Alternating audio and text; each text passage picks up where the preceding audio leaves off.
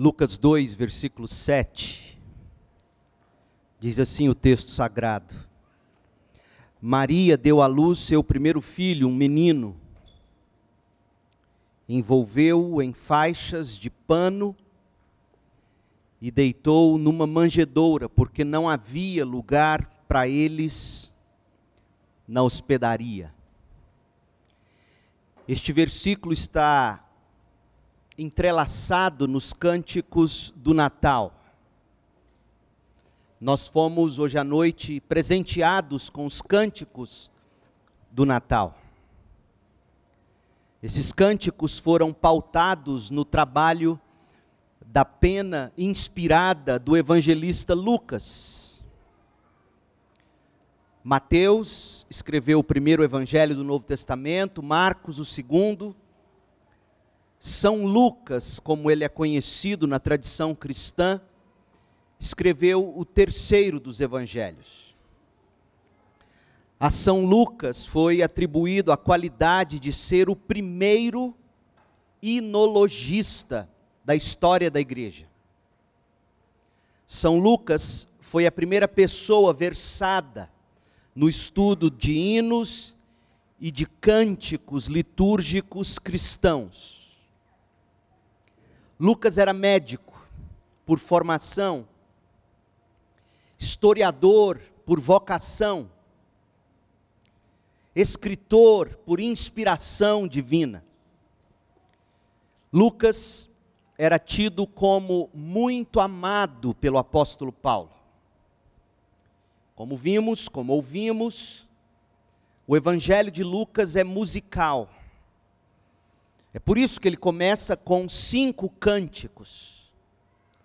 Primeiro o de Isabel, bem-aventurança. Depois o de Maria, magnificência. Daí o de Zacarias, bendito. O dos anjos, glória a Deus nas alturas. E por fim, o de Simeão, agora podes despedir-me em paz. Os estudiosos da Bíblia dizem que esses poemas musicais, esses cinco cânticos registrados por Lucas, são de fato os últimos dos salmos hebraicos e os primeiros dos hinos e cânticos cristãos. Eles celebram uma coisa só, o nascimento de Jesus nasceu o Salvador. É por isso que nós cantamos. Jesus nasceu. Com efeito, o cântico de louvor, a adoração por meio do canto e da música são a forma mais apropriada de se celebrar o Natal. Entretanto, como nos é bastante comum, você há de admitir, nos é bastante comum a gente ir perdendo o encanto com aquelas coisas que vão se tornando para nós familiares.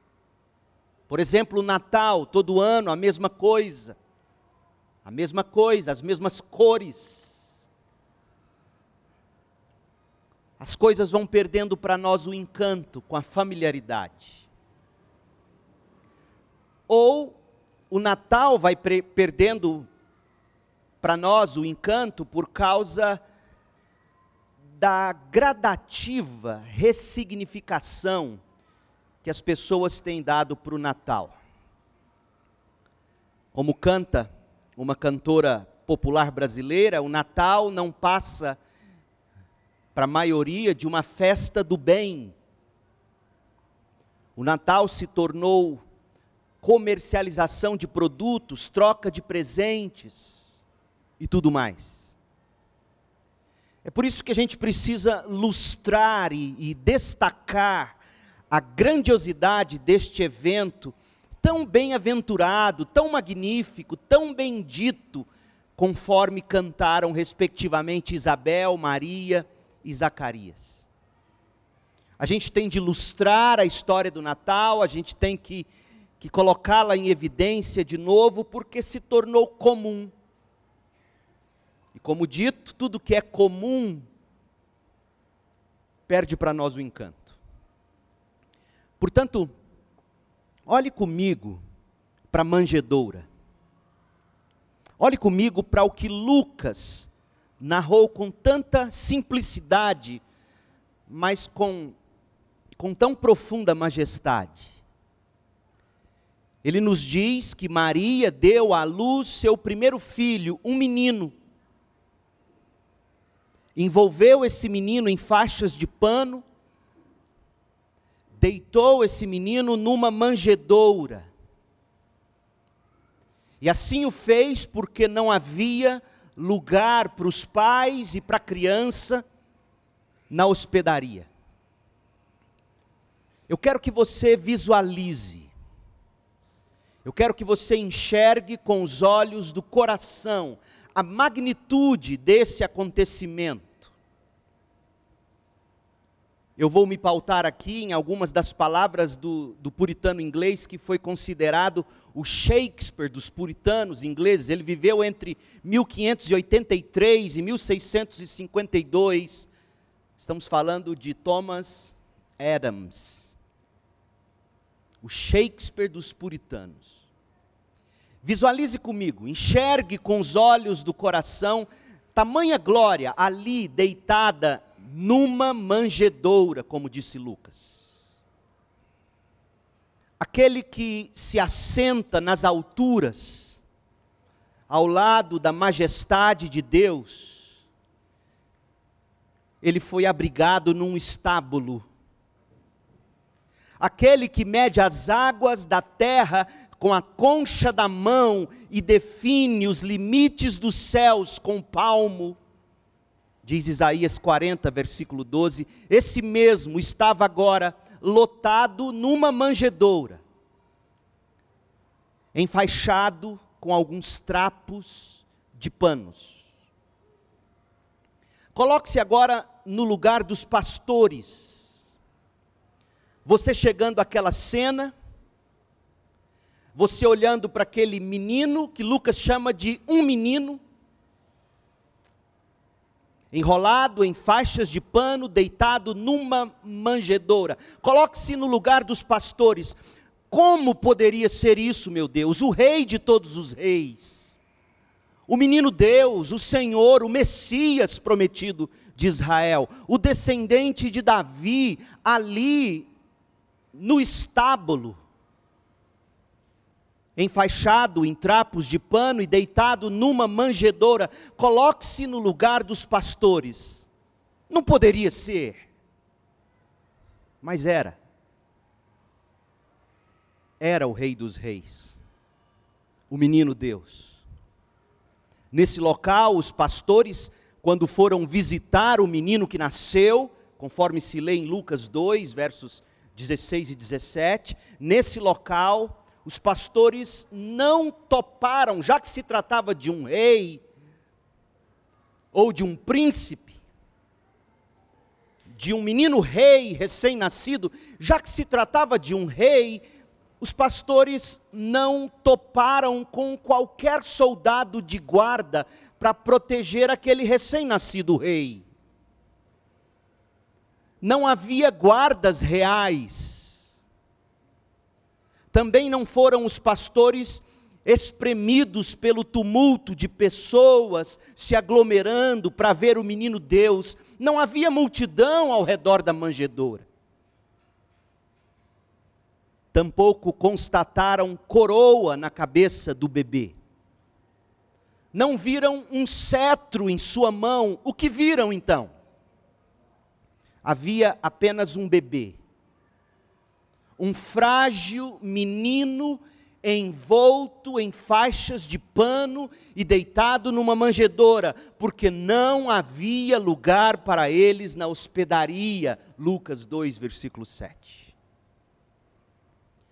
De fato, gente, aqueles pastores viram tão pouca glória exterior quando contemplaram um menino numa manjedoura eles viram tão pouca glória exterior que eles poderiam ter questionado se não deveria ter sido melhor se tivessem se poupado do trabalho de se dirigirem àquele local.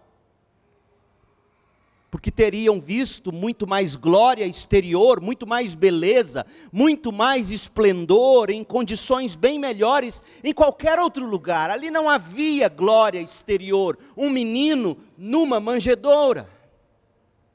Mas não.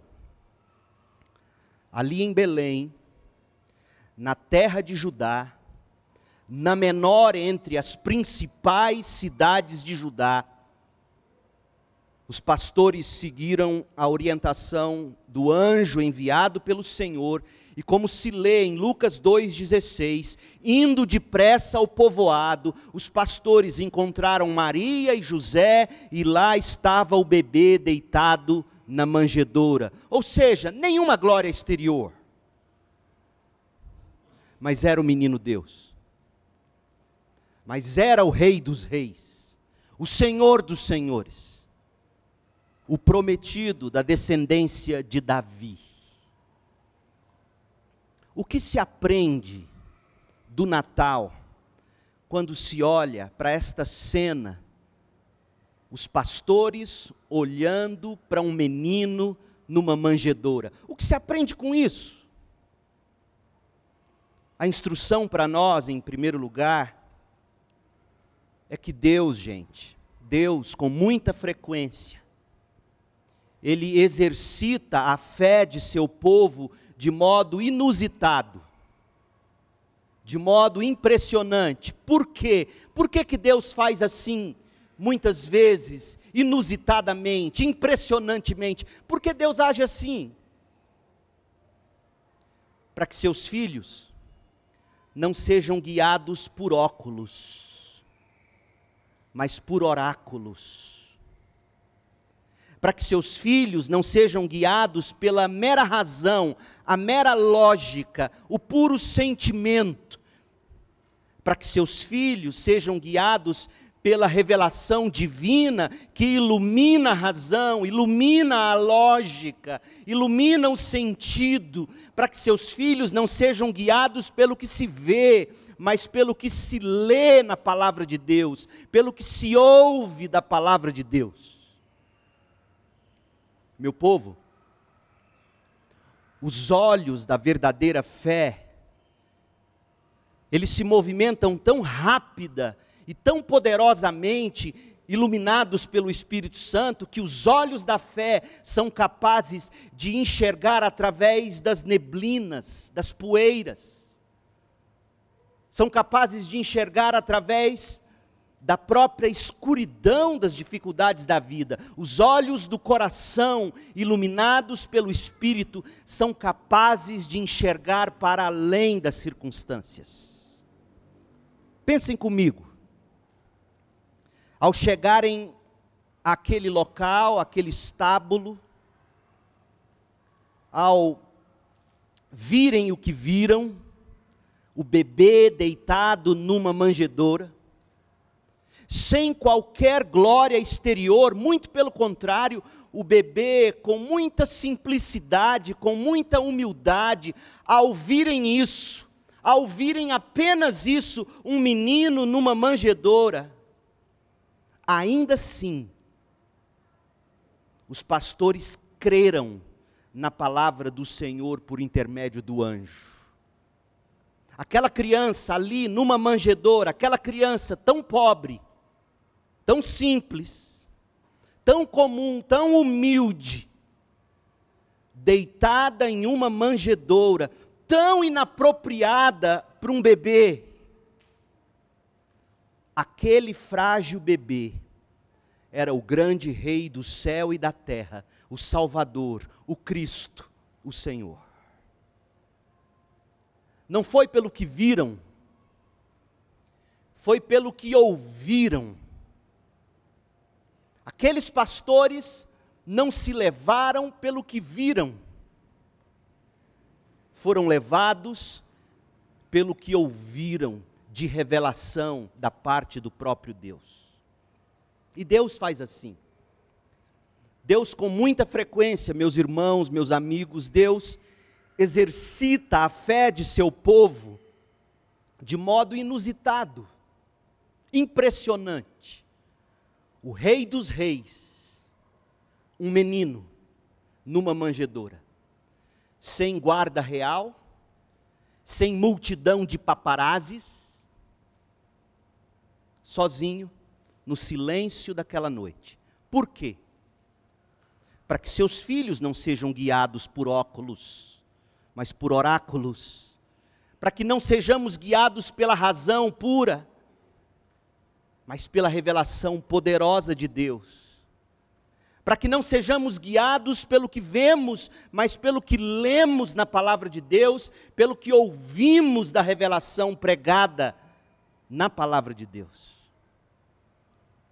O desdobramento desta lição é que é que você e eu jamais podemos nos ofender com a simplicidade do evangelho da cruz de Cristo sob pena de nunca sermos capazes de enxergar a beleza da glória de Deus na face de Jesus. O orgulho. O orgulho, aliás, foi um dos elementos da abordagem tão eficaz do diabo no coração dos, dos fariseus nos dias de Jesus. O orgulho.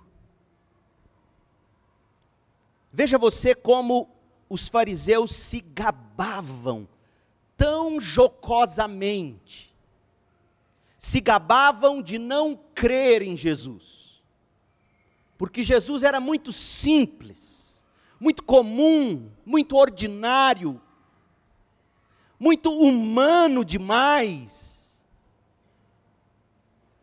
para que se o tomasse como divino, como Messias, como Rei dos Reis, como Deus o orgulho. Olha o que João registrou para nós no capítulo 7 do Evangelho de João, versos 48 e 49. Olha, olha o que os fariseus diziam: por acaso um de nós que seja entre os líderes ou fariseus crê nele? Por acaso um de nossa estirpe crê nesse homem sem qualquer glória exterior, de modo algum. Nós, os iluminados, os inteligentes, os civilizados, os moralistas, nós, os de mente aberta, os progressistas, nós não cremos neste homem, neste homem-deus, neste Deus-homem, de jeito nenhum. Quem crê nele? Os fariseus respondem. As multidões ignorantes são quem o seguem. Mas essas multidões, diziam os fariseus, elas não têm o conhecimento da lei, tal como nós a interpretamos, e por isso, diziam eles, essas multidões são amaldiçoadas. Veja o orgulho dos fariseus, a que ponto chegou? Trocando em miúdos, os grandes, os eruditos, os sábios, os iluminados, não deram crédito à humanidade, não deram crédito à simplicidade de Jesus. Ora, gente, seriam mesmo malditos os seguidores de Cristo? Não, de modo algum seguidores de Jesus não são gentalha, não é populacho, não são malditos. São discípulos do Salvador. Simeão é que estava com a razão. A razão não estava com os fariseus, que batiam no peito e diziam: nenhum de nós, nenhum de nossa estirpe crê nesse homem orgulho, mas, mas Simeão é que estava certo quando disse no capítulo 2 de Lucas, verso 34, Simeão os abençoou, abençoou José e Maria e o menino, e disse a Maria, a mãe do bebê: Este menino está destinado a provocar a queda de muitos em Israel. Este menino está destinado a provocar a queda dos sábios e dos orgulhosos deste mundo. Mas este menino também está destinado a provocar a ascensão de tantos outros. De quem? dos pobres em espírito, dos mansos, dos humildes, daqueles aos quais o Pai escolher se revelar. Este menino, disse Simeão, foi enviado como sinal de Deus, mas muitos resistirão a ele. Os orgulhosos. Resistirão a ele porque ele é simples demais. Ele é desprovido de qualquer glória exterior. Não havia nele beleza alguma exteriormente falando. E é assim, meu povo, é costume de Deus fazer cumprir Sua vontade por meio de contradições humanas.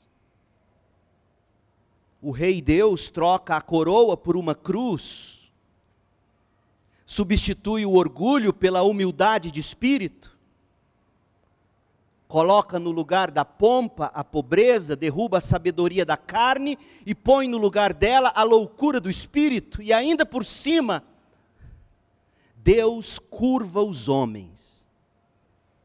Curva pequenos e grandes, Deus curva sábios e simples, ricos e pobres, Deus curva fracos e poderosos, Deus faz com que todos se curvem com fé, arrependimento e fé, deixando todos de joelhos em face de um bebê numa manjedoura. Duas coisas eu quero que você guarde no coração e leve para casa de tudo que ouvimos, de tudo que vimos, de tudo que assistimos. Sobretudo quando olhamos para um para esse bebê, um menino numa manjedoura. Duas coisas. Primeira, nós não vivemos pelo que vemos. Nós vivemos pela revelação de Deus. Esse não era um mero bebê. Era Deus, o rei o Salvador, o Cordeirinho de Deus que tira o pecado do mundo. Não se guie pelo que vê, pelo que sente, pelo que acha. Guie-se pelo que a Bíblia diz ser. A Bíblia define quem somos. A Bíblia dirige nossos passos.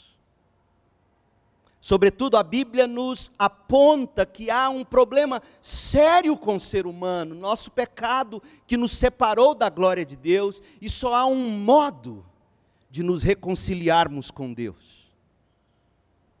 Não é o avanço civilizatório, não são nossas obras, é a nossa pura e simples fé o ato de abraçar, de tomar como seu, pessoalmente seu, Jesus. Aquele que cumpriu a lei no próprio corpo, coisa que você não consegue fazer, nem eu. Morreu como substituto, foi sepultado e ressuscitou glorioso, vitorioso para que todo aquele que nele crê tenha vitória sobre o pecado, sobre a morte e, portanto, tenha vida eterna. Essa é a primeira lição. Não se guie pelo que você vê, ou talvez pelo que você ache. Guie-se pelo que Deus diz na Sua palavra. E a segunda lição, a gente aprende a encontrar glória a gente aprende a encontrar beleza, majestade na simplicidade do Evangelho de Jesus Cristo. Tão simples um menino enrolado em panos, em trapos, deitado numa manjedoura. Mas o menino é Deus. O menino é o Rei dos Reis. Deus ensina você e a mim a olhar para as coisas simples da vida, pequenas, insignificantes aos olhos nossos próprios e do mundo. Pequenos começos. Olharmos para isso e vermos nisso a glória de Deus estampada. Deus nos ensina, sobretudo, a olhar para um livro que as pessoas têm chamado de essa atitude de olhar para um livro, de olhar para a Bíblia como única regra de fé e prática. Sabe, sabe como os literatos chamam isso hoje? Eu estou lendo um livro sobre história da literatura, o professor em Oxford, ele chama isso de fundamentalismo textual. Você olhar para um texto, para a Bíblia, e achar que você tem que, que segui-la exatamente como ela diz. Ele diz: não, não é assim. Você dá sentido, você dá significado ao texto. Meu povo não é assim. Se você escrevesse uma carta para quem quer que fosse e essa pessoa interpretasse essa carta do modo como ela bem entendesse, você se sentiria ofendido. Não foi isso que eu escrevi, não foi isso que eu quis dizer. Como é que você pode concluir o que está concluindo? Não é assim que você se sentiria? Imagine Deus. Deus nos ensina a olhar para as Escrituras e com as lentes das Escrituras olhar para a vida. E Deus nos ensina a encontrar glória nas coisas simples e pequenas. Começando pelo fato de que o nosso Salvador se fez homem e habitou entre nós.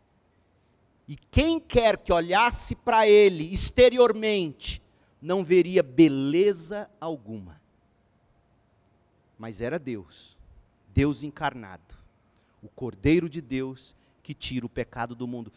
Talvez você tenha chegado aqui e até hoje, se você espremer e for sincero ou sincero o bastante, você possa concluir, de fato, Jesus nunca foi interessante para mim.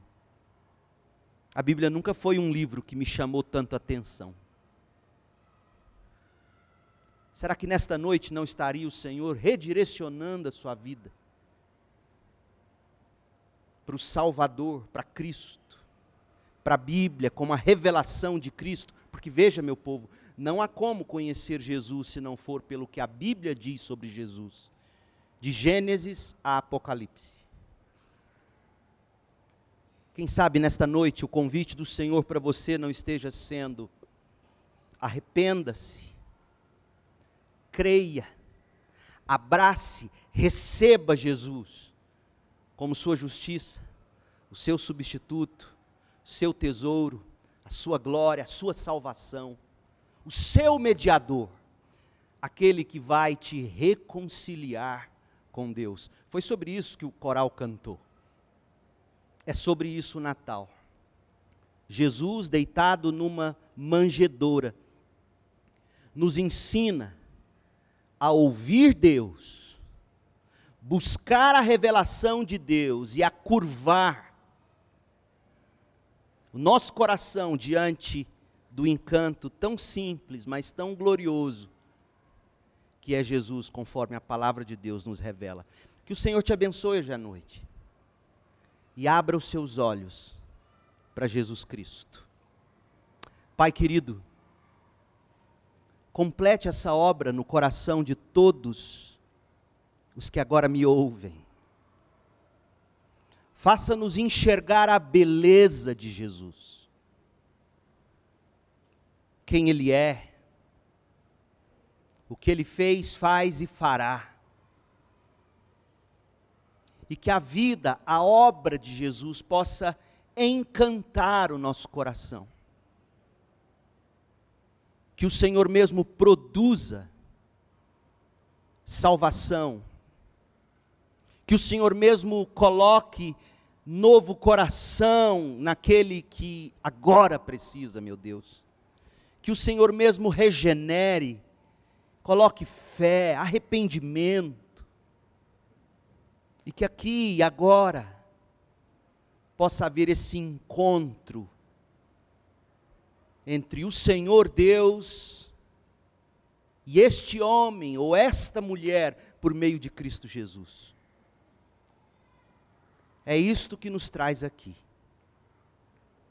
Um menino numa manjedoura. Nós oramos e te agradecemos por tamanha dádiva.